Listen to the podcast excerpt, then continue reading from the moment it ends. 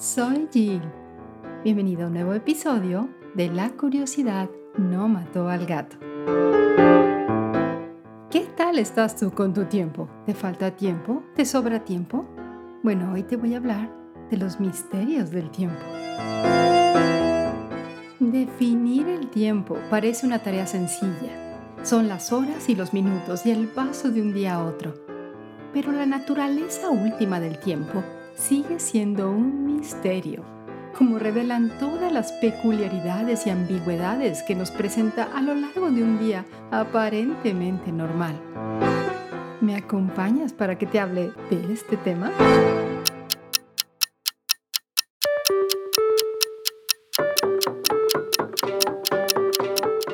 Los físicos consideran que el tiempo es una dimensión fundamental del universo, pero la suposición de que el tiempo es solo un flujo constante y lineal ha sido convincentemente derribada por la teoría de la relatividad de Einstein. El tiempo, que antes se consideraba simple y absoluto, está en realidad influenciado por la velocidad y la gravedad. ¿Alguna vez te has preguntado cómo tu teléfono sabe que acabas de pasar un giro que debía hacer y ahora le insta a dar una vuelta en U? El sistema de posicionamiento global, el GPS, de tu teléfono está conectado a una red de 24 satélites que llevan relojes atómicos de precisión. En comparación con los relojes terrestres, estos satélites pierden 7 microsegundos al día porque están en una corriente de tiempo más lenta. Sin una compensación constante, incluso esta pequeñísima pérdida de tiempo se acumularía rápidamente, con errores de hasta 9 kilómetros en un día. Los sistemas de GPS son capaces de realizar estos ajustes de minutos constantes porque la aceleración ralentiza el tiempo. Y cuanto más rápido se mueve algo, más lento envejece. Los físicos llaman a este efecto dilatación del tiempo. Bajo su influencia, un viajero espacial podría regresar a la Tierra después de un viaje de 20 años y encontrarse cientos de años en el futuro. Llevando la dilatación del tiempo a su extremo absoluto, al acercarnos a la velocidad de la luz, es posible que el tiempo se detenga y comience la inmortalidad.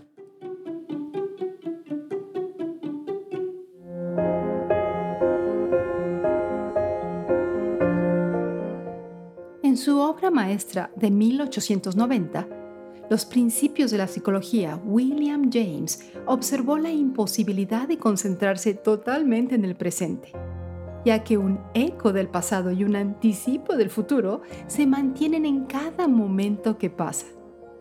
James desafía a sus lectores a abandonar eso y vivir el momento. Lamentablemente, esto es más fácil de decir que de hacer. Nuestras mentes suelen negarse a permanecer en el presente, lamentando constantemente un pasado que nunca puede deshacerse o esperando ansiosamente un futuro que quizás nunca llegue. ¿Cuál es la solución para vivir nuestra vida fuera del tiempo? Muchos sabios han sugerido la misma respuesta. Es también la práctica central del budismo así como el título de una de las melodías más inquietantes de George Harrison, Be Here Now. Se ha demostrado que la meditación, que busca la atención a cada momento que pasa, ralentiza considerablemente nuestra percepción del tiempo, lo que tiene un gran potencial para aliviar la ansiedad y la depresión. Así que la próxima vez que sientas que te adelantas o te atrasas, recuerda, ahora Estate aquí ahora.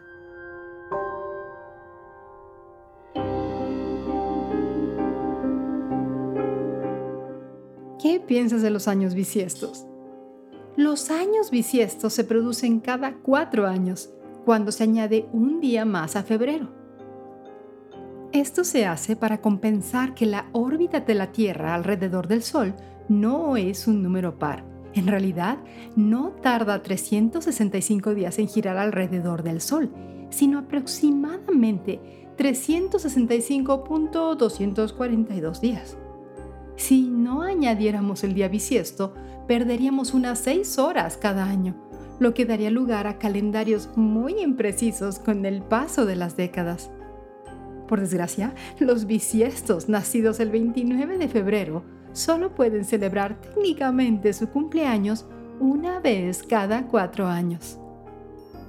La mala noticia es que hay que convencer a la gente de que el día anterior o posterior es un sustituto aceptable del cumpleaños. Pero la buena noticia es que puedes contar tu edad contando los cumpleaños, lo que significa que pareces tener 32, pero en realidad solo tienes 8.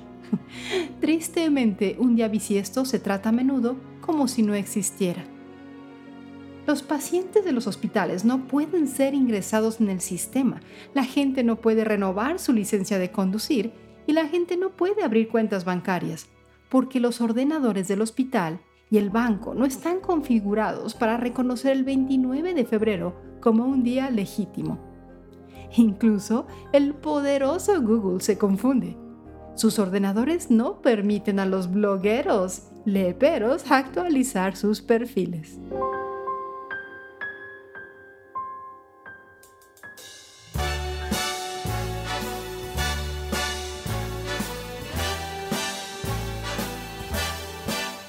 ¿Y cómo llevan el tiempo en Nueva York? Bueno, Johnny Carson definió un minuto neoyorquino como el fugaz intervalo entre que un semáforo de Manhattan se pone en verde y el tipo que viene detrás de ti toca el claxon. Evidentemente la idea es que en la Gran Manzana todo sucede tan rápido que el propio tiempo se acelera. Sin duda, un relajado minuto de Cayo Hueso duraría mucho más que uno en Nueva York. Cualquiera que haya salido de Penn Station y se haya adentrado en el mundo de la ciudad de Nueva York, que grita sin parar, entiende esta idea. La cantidad de información y los datos visuales tienden a congelar al observador no iniciado en un trance de tropiezo. Puede verse como una extensión de la ilusión del reloj parado. Este efecto puede experimentarse cada vez que se mueven los ojos repentinamente hacia el segundero de un reloj analógico. Parece que se congela. El chasquido entre los segundos es repentinamente demasiado largo. Esto ocurre porque perdemos datos durante los movimientos rápidos de los ojos y esta información que falta se inserta después del movimiento, provocando un aumento percibido de la duración del tiempo. Lo mismo ocurre cuando nuestros ojos barren rápidamente los carteles y edificios parpadeantes de la ciudad de Nueva York. Lo que parece cinco minutos en nuestra mente acaba de pasar en el mundo exterior en un minuto neoyorquino.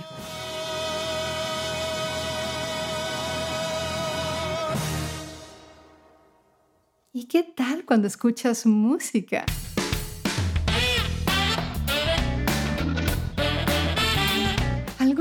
Te has perdido en una canción? El tiempo y el mundo exterior suelen olvidarse cuando estamos bajo el hechizo de la música. La música tiene el poder de crear lo que equivale a un mundo temporal paralelo. Si la experiencia es lo suficientemente intensa, los neurocientíficos pueden ver cómo la corteza sensorial del cerebro toma el relevo de las partes egocéntricas de la corteza provocando una sensación de intemporalidad. En consonancia con la intemporalidad de la música, no hay una notación precisa de la velocidad en la mayoría de la música clásica.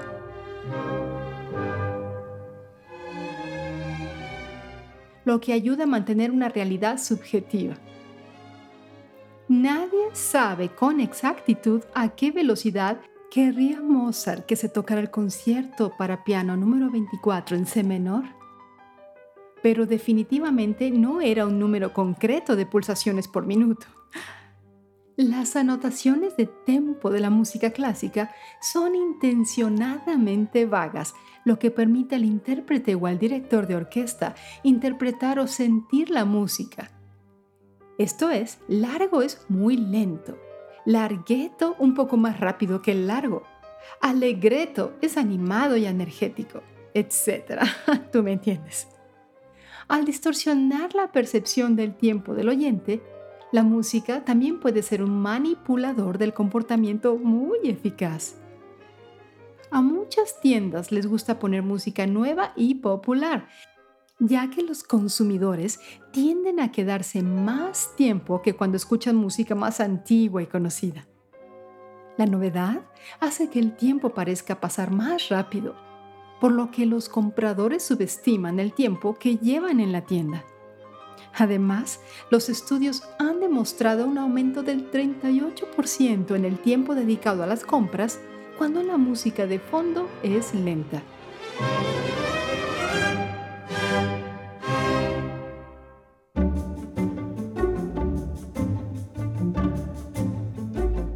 Las drogas. ¿Las drogas pueden alterar nuestro sentido del tiempo? Pues en general depende de la droga y de la situación. Dado que el estudio de la percepción del tiempo mediante la administración de drogas a seres humanos es increíblemente inmoral, muchas de las pruebas de la distorsión del tiempo provocada por las drogas son anecdóticas. Thomas de Quincy, autor de Confesiones de un comedor de opio inglés, afirmó que le parecía haber vivido 70 años en una noche. Aldous Huxley informó del mismo tipo de dilatación del tiempo durante sus experiencias con mescalina y LSD.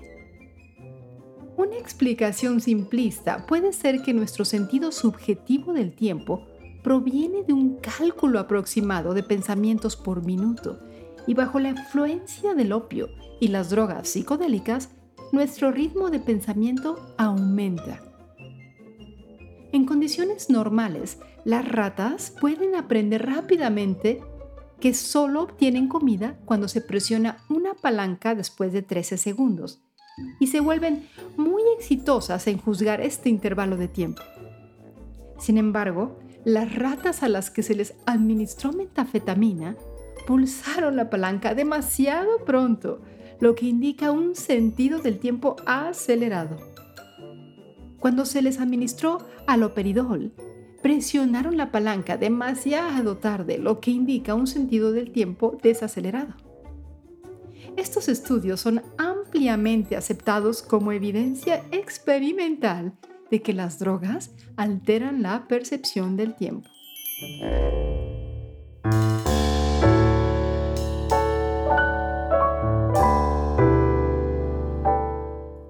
Qué tal la edad y el tiempo? En el inquietante clásico de Willie Nelson, Funny How Time Sleeps Away, el cantante se lamenta, ha pasado tanto tiempo, pero parece que fue ayer. Al recordar nuestro pasado, nos damos cuenta de que los acontecimientos pueden haber ocurrido hace mucho tiempo, pero la viveza de sus recuerdos a veces los hace parecer mucho más cercanos en el tiempo. Este efecto telescópico crea la convincente ilusión de que los años pasan más rápido a medida que envejecemos. En otras palabras, el tiempo telescópico proviene de la discrepancia entre el tiempo medido y nuestra propia línea temporal subjetiva.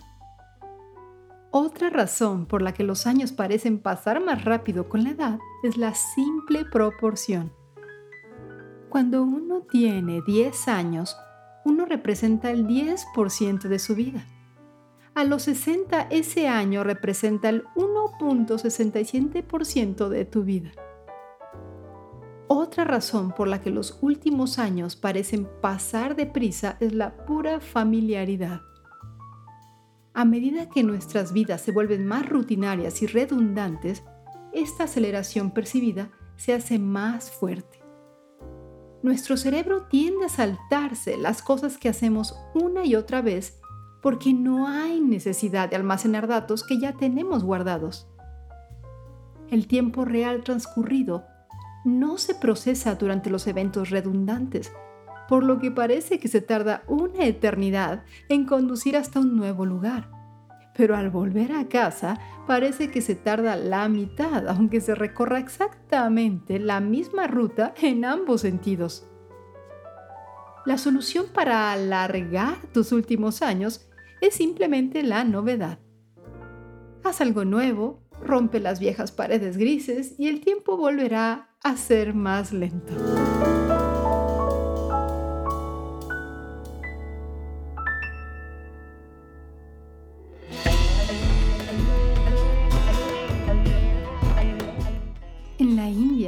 Tienen su propia forma de ver el tiempo. Para gran parte de nuestra cultura, el tiempo es lineal, se dispara hacia el futuro como una flecha. Nunca habrá otro siglo XXI ni otro 2021. El reloj del sistema solar se recicla, pero la vida humana es una trayectoria unidireccional. Sin embargo, incluso la vida humana se considera cíclica en algunas creencias, como la reencarnación hindú. Para ellos, la naturaleza cíclica del tiempo nos permite una oportunidad tras otra de volver y aprender de nuestros errores. No es una marcha unidireccional hacia la extinción. Al igual que las estaciones regresan, también lo hace nuestro espíritu para seguir probando la vida hasta que lo hagamos bien, poniendo fin finalmente al ciclo de muerte y renacimiento al alcanzar la iluminación.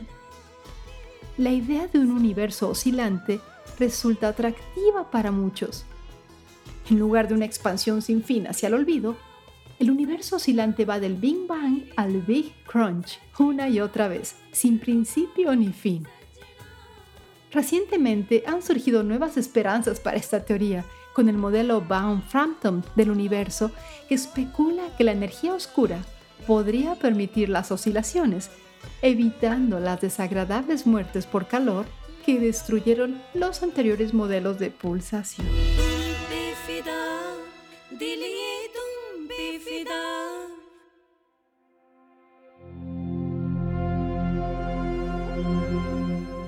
Las unidades de tiempo en el universo no son muy fáciles de comprender, pero voy a tratar de hablar un poco de ellas. Estas unidades de tiempo a gran escala son difíciles de comprender para la mente humana.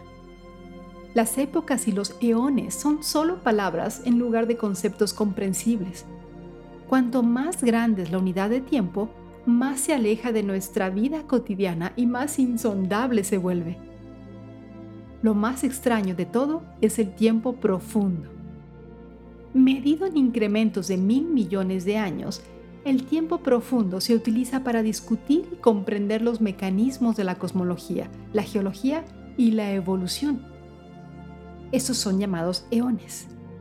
En la escala del tiempo profundo se cree que el Big Bang ocurrió hace 13.700 millones de años, mientras que la Tierra se formó hace unos 4.600 millones de años.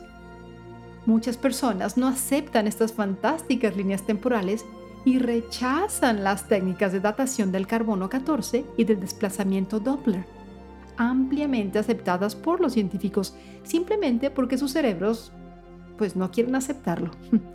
Cabe destacar a los llamados creacionistas de la nueva Tierra, que insisten en que la Tierra tiene 6.000 años de antigüedad, como supuestamente proclama la Biblia. El escepticismo y el cuestionamiento de los supuestos es la base del método científico y por tanto perfectamente aceptable. Pero bueno, no quiero entrar en discusión en este tema y aparte respeto sus creencias. ¿Y se podría hablar de eternidad?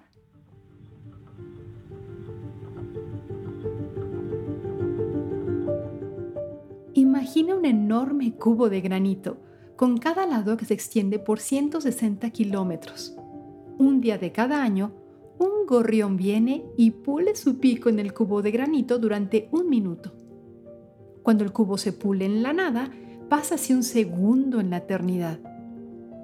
Esta analogía capta una enorme extensión de tiempo, pero por muy larga que sea, sigue siendo finita. La eternidad, por su parte, es infinita e inacabable por definición.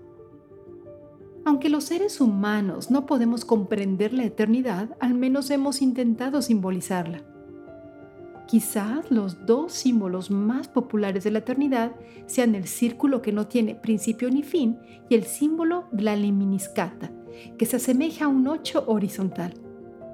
En teología, la eternidad tiene un significado más específico la vida sin fin después de la muerte. La eternidad teológica cree que todos tenemos un comienzo distinto en el tiempo, la concepción, pero no un final real. Se supone que tanto la conciencia como la identidad trascienden la muerte, de modo que las almas específicas siguen existiendo para siempre.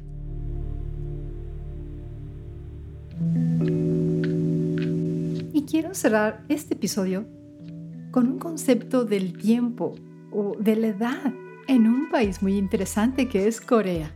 No sé si sabías que un bebé coreano que nace en la noche vieja ya tendrá dos años en su segundo día de vida. Esto se debe al singular sistema de cálculo de la edad utilizado en Corea.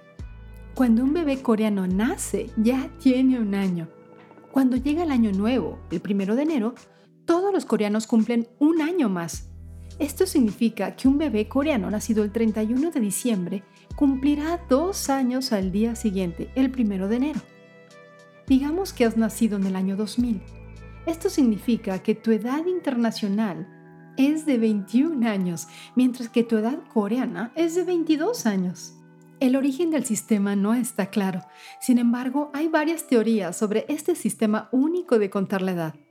Una de ellas es que el año que se cuenta en el día de nacimiento se refiere al tiempo que se pasa en el útero, con nueve meses que se redondean a 12. Otras apuntan a un antiguo sistema numérico asiático que no tenía el concepto de cero. En cuanto al año extra que se añade el primero de enero, algunos expertos afirman que está relacionado con el ciclo del calendario chino de 60 años.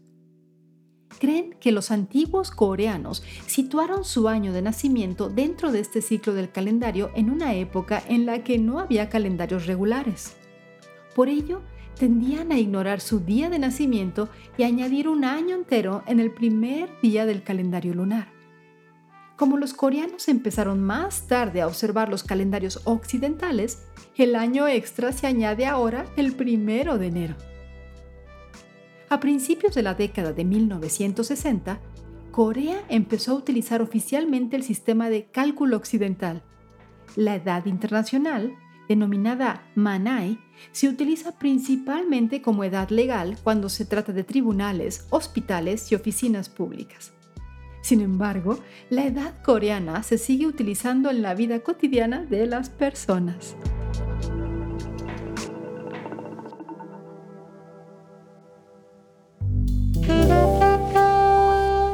Interesante, ¿no crees?